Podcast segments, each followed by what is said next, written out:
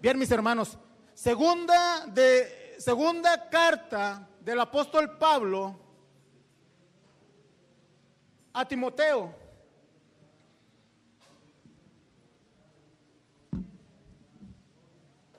Segunda carta del apóstol Pablo a Timoteo. Capítulo 2, versículo 3. Segunda de Timoteo, capítulo 2, versículo 3. ¿Lo tienen mis hermanos? Vamos a darle lectura unánimemente. Dice la palabra de Dios, tú pues sufre penalidades como buen soldado de Jesucristo. Tome su lugar, mi hermano. ¿Cuántos soldados hay el día de hoy aquí? A ver, déjenme, espero que se acomoden bien, ¿verdad? Porque a lo mejor fue eso, los agarré todavía. ¿Cuántos soldados de Jesucristo hay hoy en día en este lugar?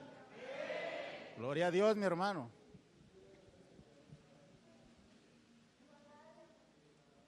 Fíjense, la, hay, una, hay una gran diferencia, mi hermano. Si ven el encabezado de ese capítulo, en mi Biblia, en mi Biblia dice, un buen soldado de Jesucristo.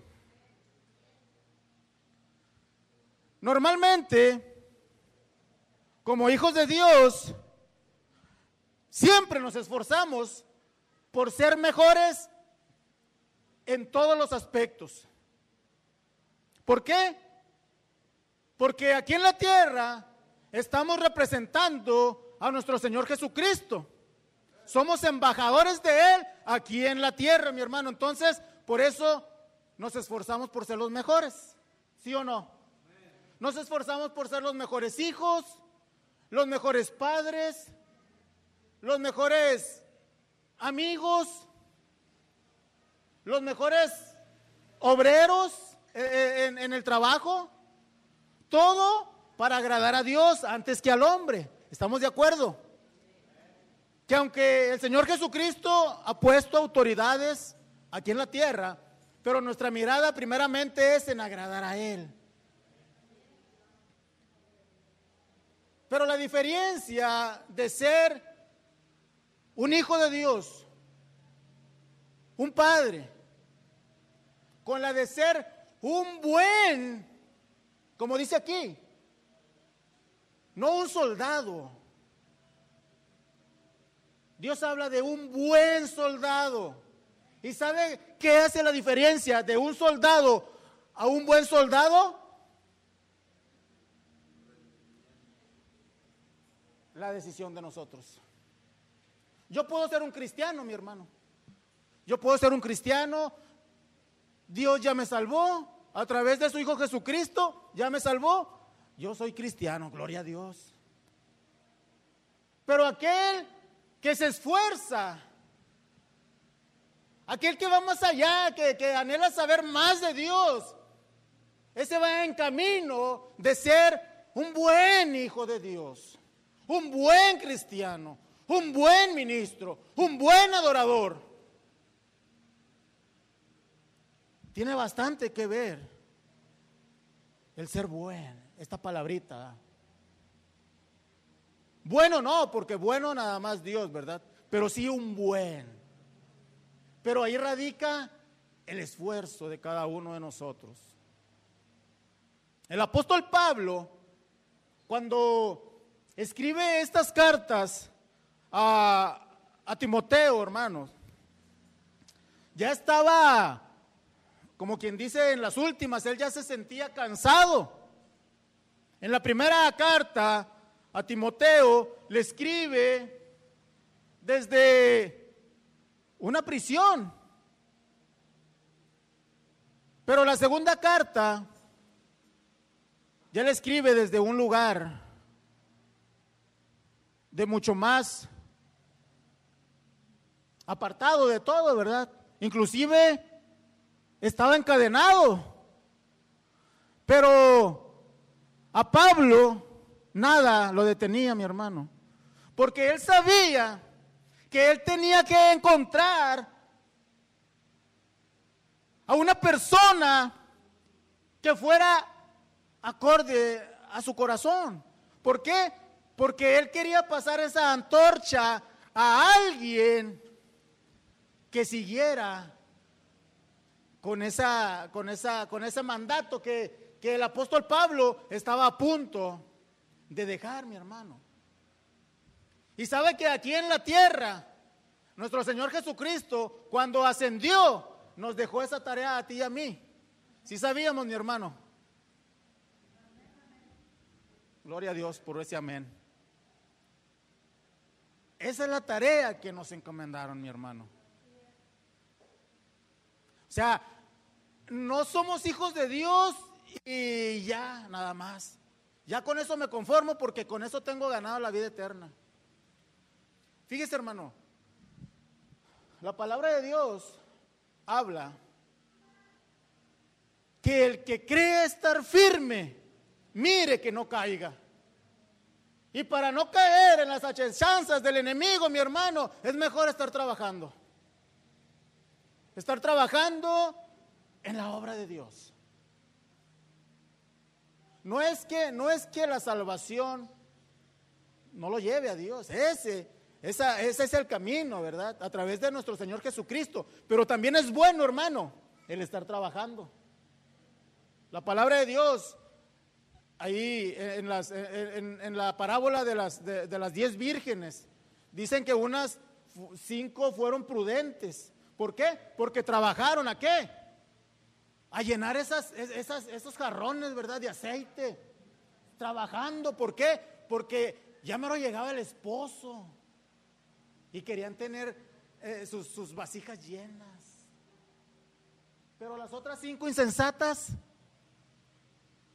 ¿qué hicieron? No trabajaron. Hablamos que la, que la salvación, hermanos, es personal.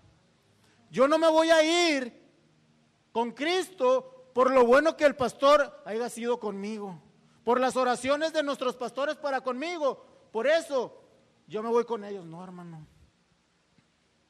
La salvación es personal. Esa salvación que un día hicimos, cada, cada uno de nosotros, que abrimos el corazón a nuestro Señor Jesucristo, Él también nos dice, esfuérzate y sé valiente. A cada uno de nosotros, no, no, no somos grupitos, no somos como aquellas cinco insensatas, sino que seamos como aquellos cinco prudentes, ¿verdad? Que, estuvieron trabajando porque sabían que, que, el esposo iba a llegar en cualquier momento. Yo no, no, no veo a ninguna esposa cuando espera que llegue su esposo del trabajo. Mm, al menos yo no me ha tocado con mi esposa que traiga los churritos acá, ni, ni ande en pantuflas, ni, ¿Qué hace la esposa, mi hermano? Digo, tampoco se echa todo el, maquillaje, ¿verdad? Pero trata de... Ella trabaja antes de que llegue el esposo. ¿Para qué? Para que cuando llegue el esposo la encuentre agradable, hermano. Para agradarle. Y esta iglesia, mi hermano, tiene que agradar el corazón de Dios. Hemos sido llamados para agradar el corazón de Dios. Y para eso, a través de la palabra de Dios, podemos encontrar tantas, tantas partes donde podemos trabajar, mi hermano.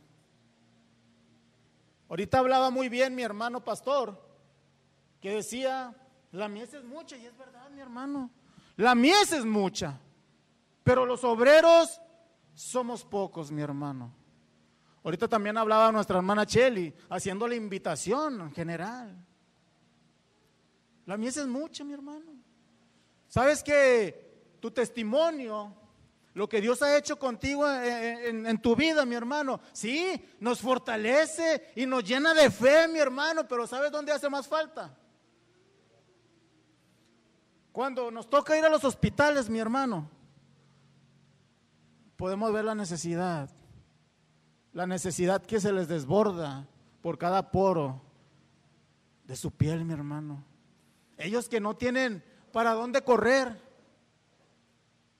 que para la gloria de Dios llega y se le da el mensaje y encuentran el socorro, no en mí, no en nuestro hermano José, no en nuestro hermano Darío, encuentran el socorro en Jesús, en Jesús.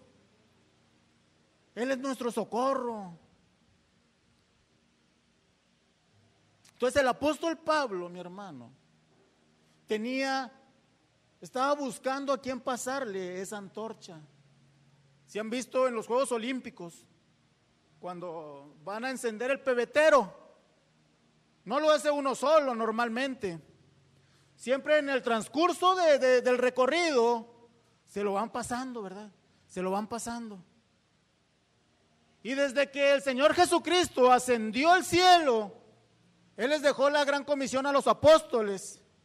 Y desde los apóstoles hasta estos días, la antorcha por la palabra de Dios se ha ido pasando a ti, a mí y a todos en general, mi hermano. ¿Sabes a dónde llevar esa antorcha o no sabemos? Normalmente una antorcha eh, trae, trae una flama, una flama de fuego que es difícil de extinguirse. Tú y yo, como hijos de Dios, hemos sido llamados para llevar esa antorcha, mi hermano. ¿A dónde? Allá donde está la oscuridad, allá donde están las tinieblas, allá donde están los ojos enseguecidos en el pecado.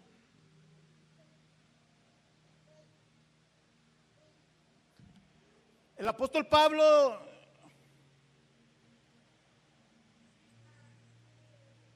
dice, tú puedes sufrir penalidades. Y podemos decir, ¿qué no Dios es amor? que no Dios?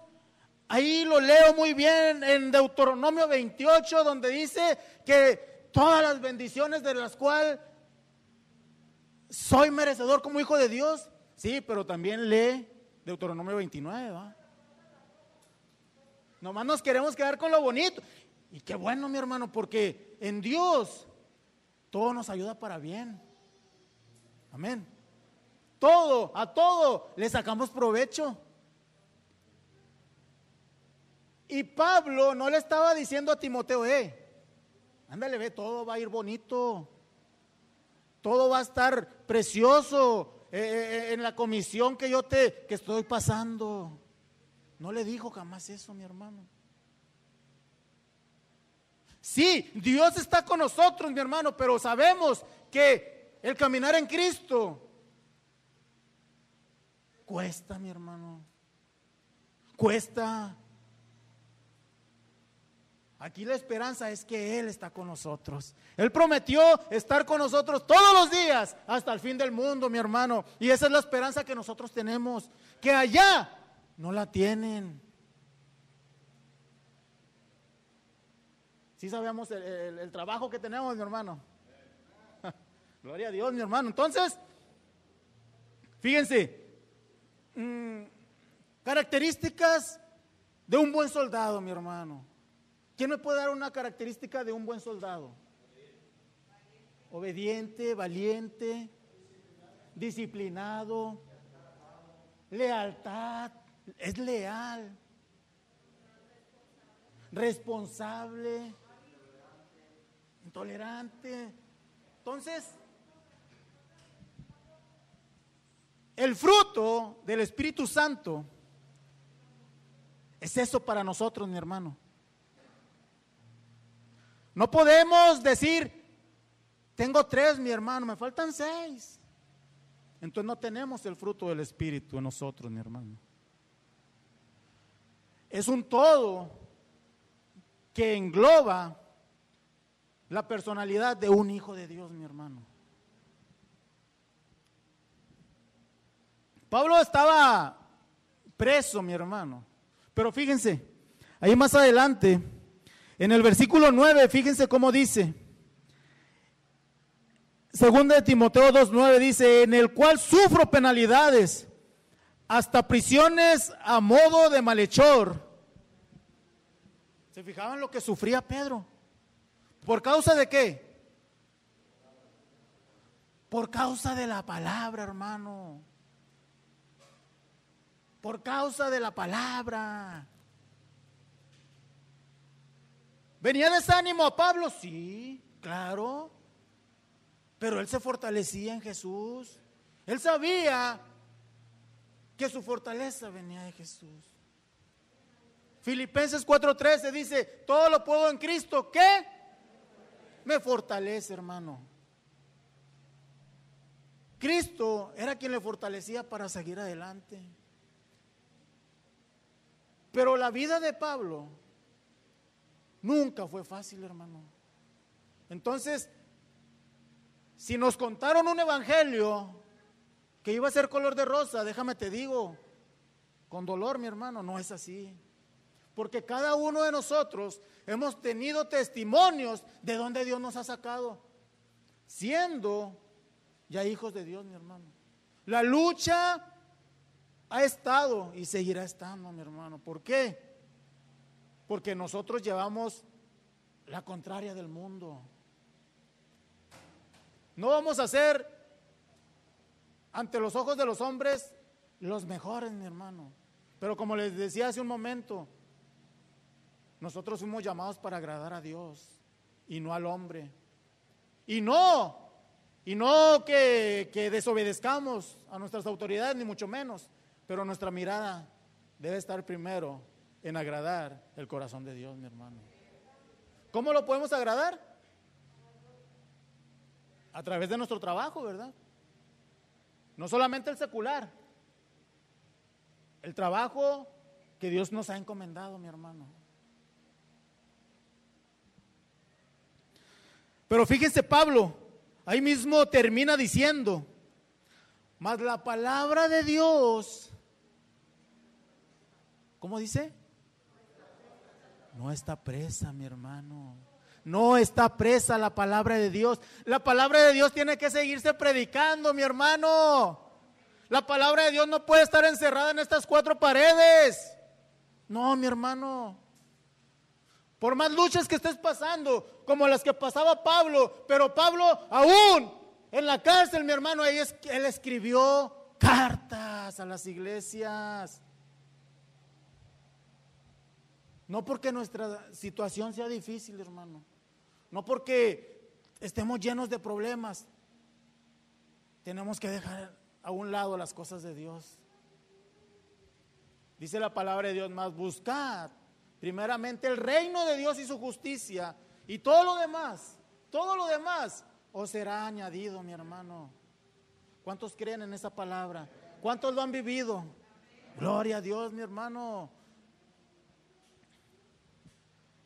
Y ya como, porque tenemos que acortar un poco. Yo traía cinco puntos, mi hermano, para ser un buen soldado de Jesucristo. Bueno, no los traía, los traigo. Hace rato les comentaba de los lo que debe tener un soldado aquí en, aquí en, lo, en la tierra, ¿verdad? Y debemos de entender que ellos son capacitados inclusive, inclusive para dar la vida por la patria, ¿verdad? Hasta llegar a esas, esas consecuencias. La mayoría de los soldados, ¿verdad? Porque pues normalmente ellos son capacitados para ir a la guerra.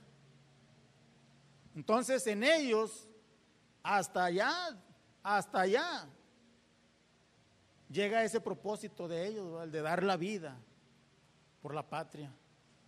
Un día el Señor Jesucristo demostró ese amor por ti y por mí. Él dejó todo. Él dejó todo allá en el cielo. y por obedecer al Padre, vino aquí a hacer ese gran trabajo, mi hermano. El trabajo de Él o las prioridades no era sanar gente, mi hermano.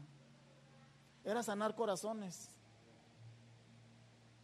No era levantar muertos, mi hermano. Era levantar ese espíritu en nosotros que estaba dormido. Era dar verdaderamente ese soplo de vida que le hacía falta a nuestras vidas, mi hermano. ¿Qué nos falta para ir allá a dar el soplo de vida a aquellos espíritus que están malos, que están dormidos, mi hermano? ¿Qué nos hace falta? Pero fíjense, cinco puntos para un buen soldado de Jesucristo, mi hermano. El primer punto, deben ser fieles. Un soldado de Jesucristo debe ser fiel, hermano. Ahí voy para allá, mi hermano. Debe ser fiel, mi hermano. ¿Por qué? Porque antes de que yo sea fiel, mi hermano, Él ha sido fiel conmigo. Primera de Juan 1.9 dice, cuando confesamos nuestros pecados, ¿qué dice? Él fue fiel y justo y no que fue, sino es y seguirá siendo fiel, mi hermano. Pero Él mostró primero su fidelidad para contigo, mi hermano. Él se despojó de todo, como decía ahorita, y vino a dar la vida por ti, por mí. Y en la cruz del Calvario demostró su fidelidad por ti y por mí, mi hermano. Entonces, ¿cómo no serle fiel, mi hermano? ¿Cómo no serle fiel? Ahora, ¿Fiel hasta cuándo? Y ahí entra mi hermano. ¿Fiel hasta cuándo, mi hermano? Cuando llegamos al altar jurándole amor a nuestras esposas, ahí estuvimos de acuerdo en que, que dijimos que nos íbamos a ser fieles. Había un, había un ¿Una fecha de caducidad? No, ¿verdad? Yo no me casé por cinco años. Yo no me casé por diez años. Y la palabra de Dios en Apocalipsis 2.10 dice, sé fiel hasta la muerte.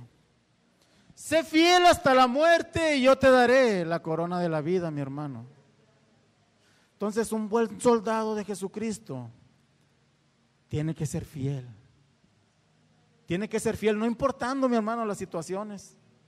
Cada uno de nosotros, como les decía, hemos pasado por unas tremendas, quizás de diferente manera, pero damos gracias a Dios porque aquí estamos. Aquí estamos, hermano.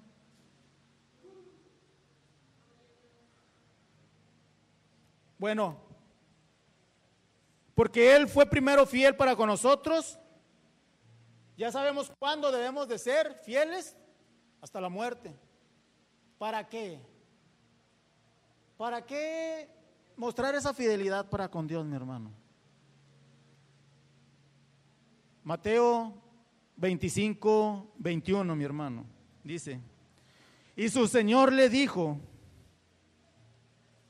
bien, fíjense, no dice bien siervo, ¿cómo dice?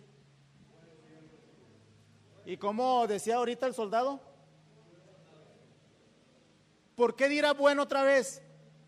Porque se esforzó él. Porque él se esforzó. Recordemos que está hablando de los talentos, la parábola de los talentos. Y ese buen siervo, mi hermano, se esforzó por dar más a su Señor. ¿Cuántos quieren esforzarse por dar más fruto a su Señor? Bien, buen siervo y fiel. En lo poco fuiste fiel, en lo mucho te pondré. Entra en el gozo de tu Señor. ¿Quién quiere escuchar esas palabras un día cuando estemos allá delante de Él, mi hermano? Todos. Entonces me imagino que todos queremos trabajar.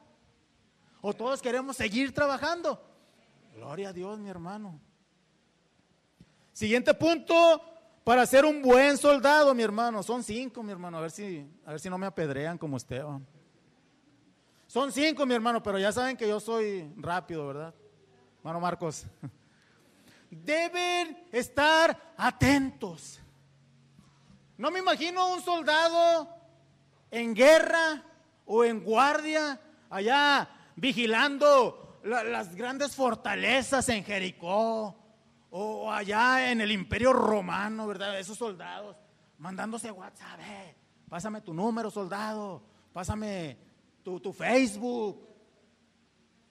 Si han visto ustedes la, firmeza que tiene un soldado? No se para como cualquiera de, nosotros, ¿verdad? Nosotros hasta ponemos el pie en la pared y todo, pero, eh, pero cuando llega un soldado, hasta por inercia te, aunque estés jorobado, tratas de... ¿Por qué? Porque esos soldados imponen. Y un soldado de Jesucristo debe imponer, mi hermano. Debe imponer.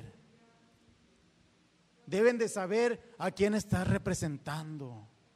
No estás representando a cualquier rey terrenal, mi hermano. Estamos representando al rey de reyes y al señor de señores, mi hermano. Debemos estar atentos siempre, mi hermano. Efesios 5:16, ¿por qué debemos estar atentos? Porque los tiempos son malos. Dice la palabra de Dios, aprovechando bien el tiempo, porque los días son malos. ¿Estamos viviendo esos tiempos, mi hermano? Entonces, ¿es conveniente estar atentos o no? Debemos estar atentos, mi hermano. Debemos de estar conociendo las necesidades que cada vez están más allá afuera, mi hermano.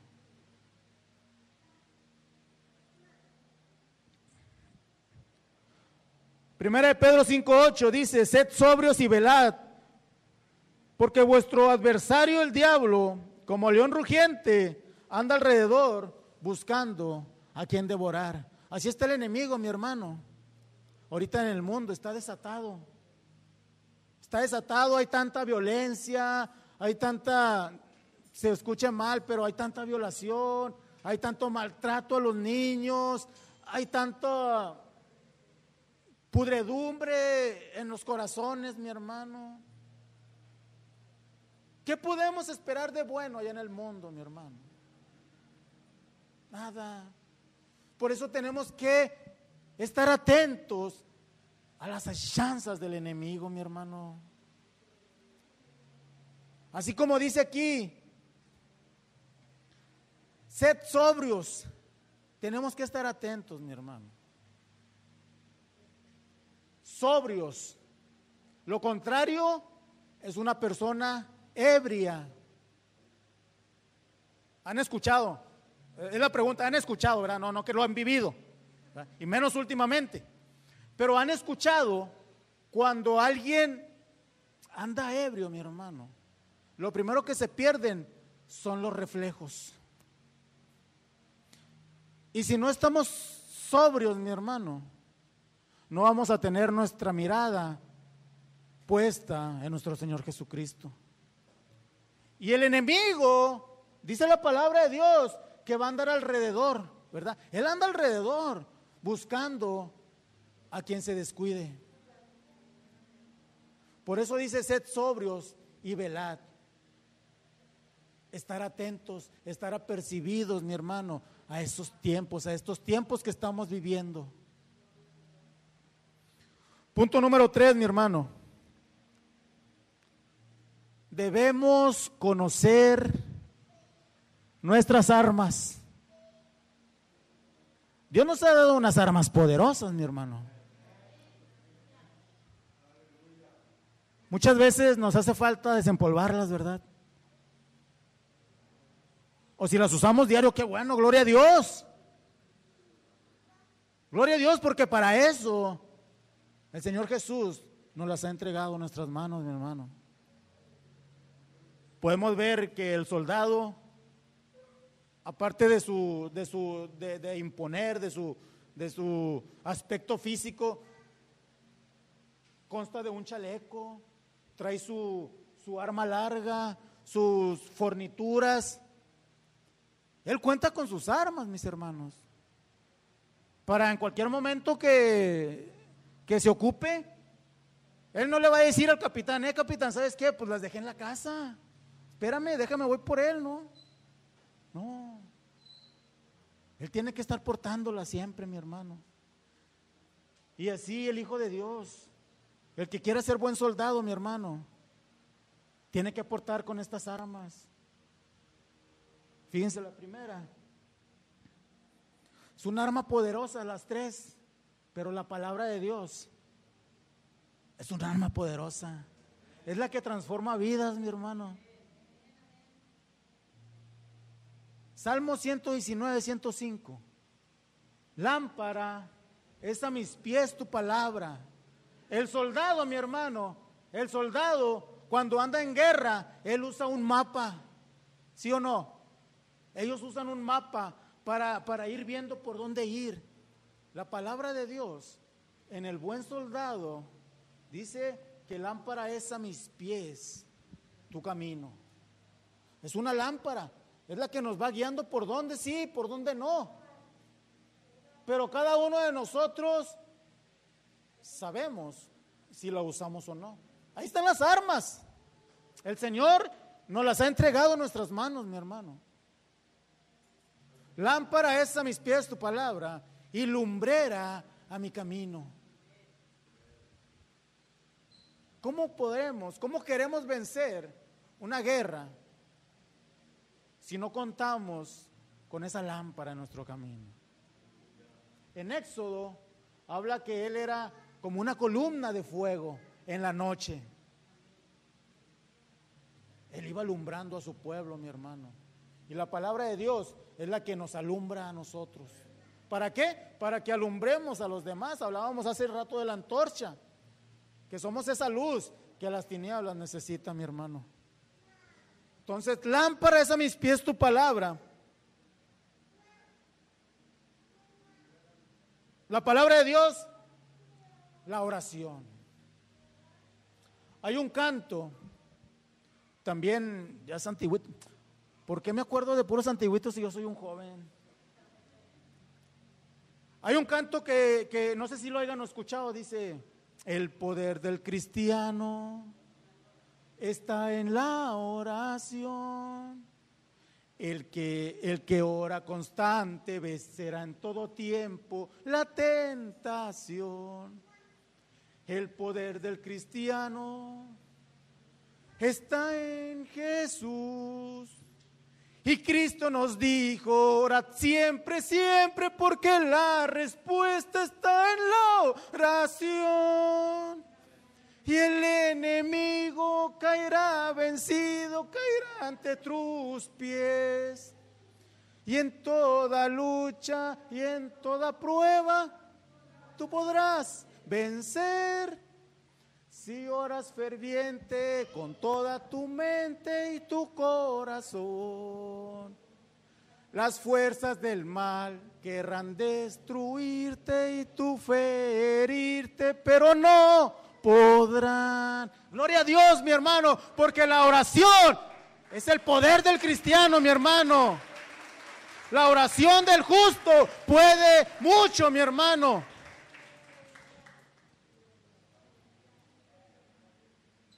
Les digo que no canto bien, hermano, ahí discúlpenme.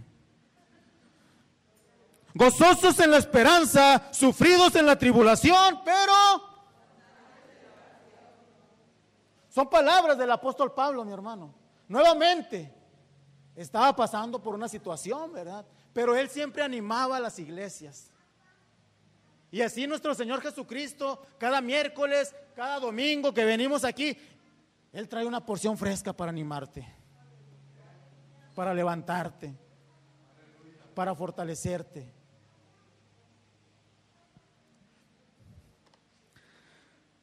El ayuno ya es la tercera arma, mi hermano, y son las armas poderosas que tiene el buen soldado de Jesucristo.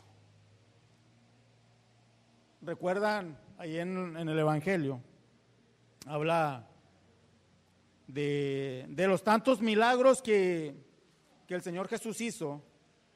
Un padre que se acerca a Jesús, ¿verdad? Y le dice, mi hijo es lunático, mi hijo es lunático y tus discípulos, fíjense, y tus discípulos no han podido hacer nada para que él sane. Mi hijo sigue igual. Fíjense cómo, ¿cuál debió de haber sido la reacción del Señor Jesucristo? Que alguien viniera y, Señor, tú, los que tú has mandado, los que tú has mandado, no han hecho la obra. Y ellos inmediatamente se volvían atrás. Podían ver el maná del cielo. Pudieron ver, perdón, pudieron ver el maná que descendía del cielo. Pudieron palpar cuando Dios abrió el mar rojo. Fíjense qué privilegio, hermano. Ellos fueron, fue, estuvieron ahí. Dios los guardaba con esa sombra en el desierto y con esa columna de fuego en la noche, mi hermano. Pero Oseas 4:6, mi hermano, dice, mi pueblo fue destruido porque le faltó conocimiento. Y Dios no quiere que perezcamos, mi hermano, por falta de conocimiento. Un soldado tiene que conocer todo, mi hermano. Todas las estrategias del enemigo, por dónde va a atacar, a qué horas. Nosotros no podemos ser destruidos por falta de conocimiento, mi hermano. Porque el conocimiento lo estamos recibiendo el día de hoy lo recibimos el miércoles pasado, lo recibimos el domingo pasado, mi hermano. Entonces, conocimiento, estamos siendo capacitados constantemente. Y por último, mi hermano, ahora sí ya, con esto me voy. Y quizás la más difícil. Debemos estar preparados para ir a la guerra. Como buen soldado de Jesucristo, tenemos que estar bien preparados. Y no solamente ya vimos, ya vimos la fidelidad que debe tener un soldado, ya vimos que debe estar atento, ya vimos que debe estar capacitado, ya conocimos las armas que tiene. Pero como se dice, va, en una carrera de ingeniería, normalmente cinco, cuatro años, pero ¿dónde dice que está lo bueno? En la práctica, ¿verdad? Tenemos lo teórico. Ahorita tenemos lo teórico, estamos de acuerdo porque estamos apuntando.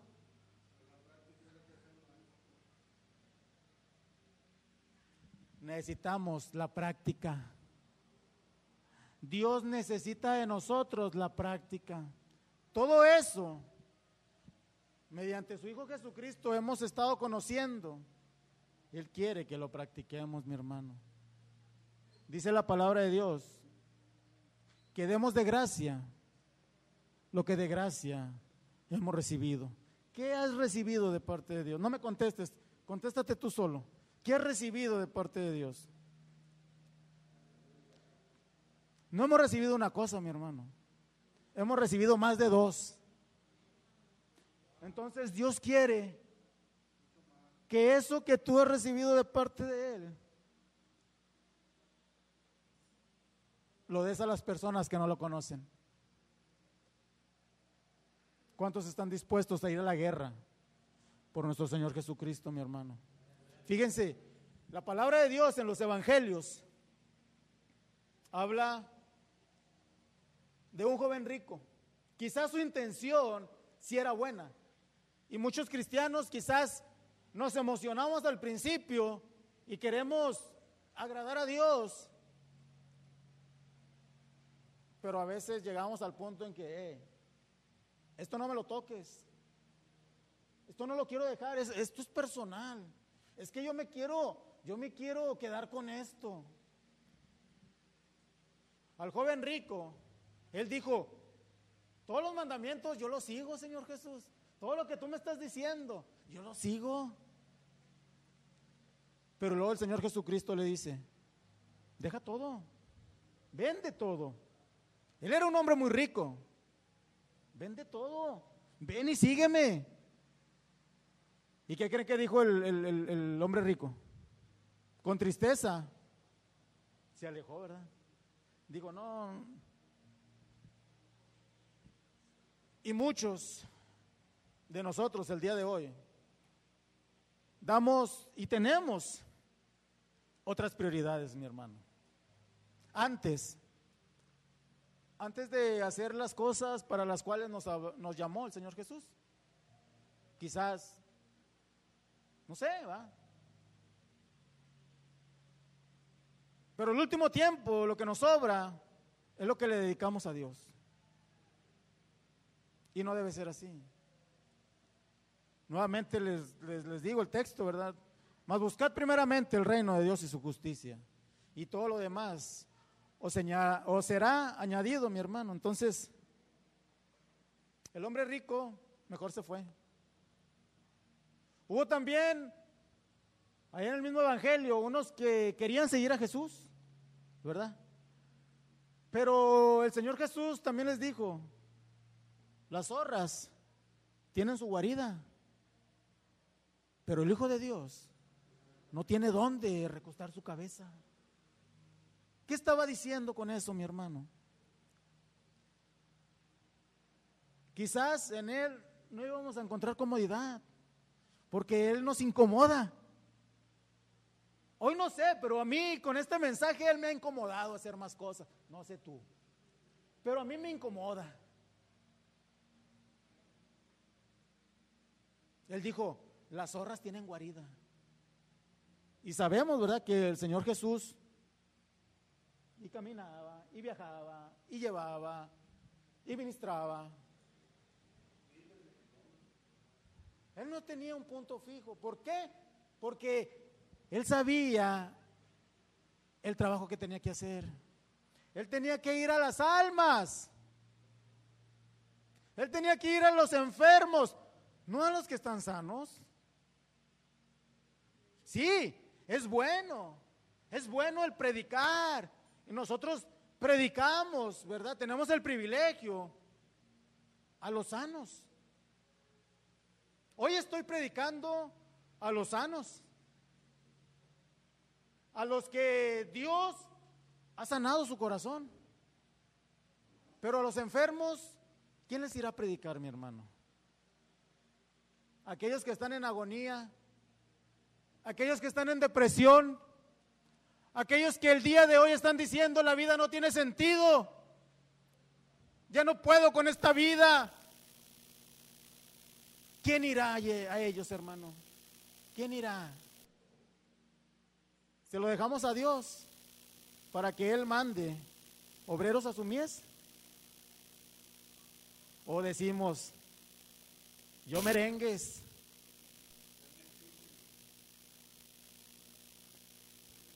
Muchos dijeron, heme aquí, envíame a mí.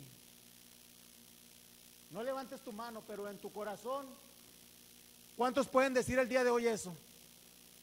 Padre, heme aquí, envíame a mí.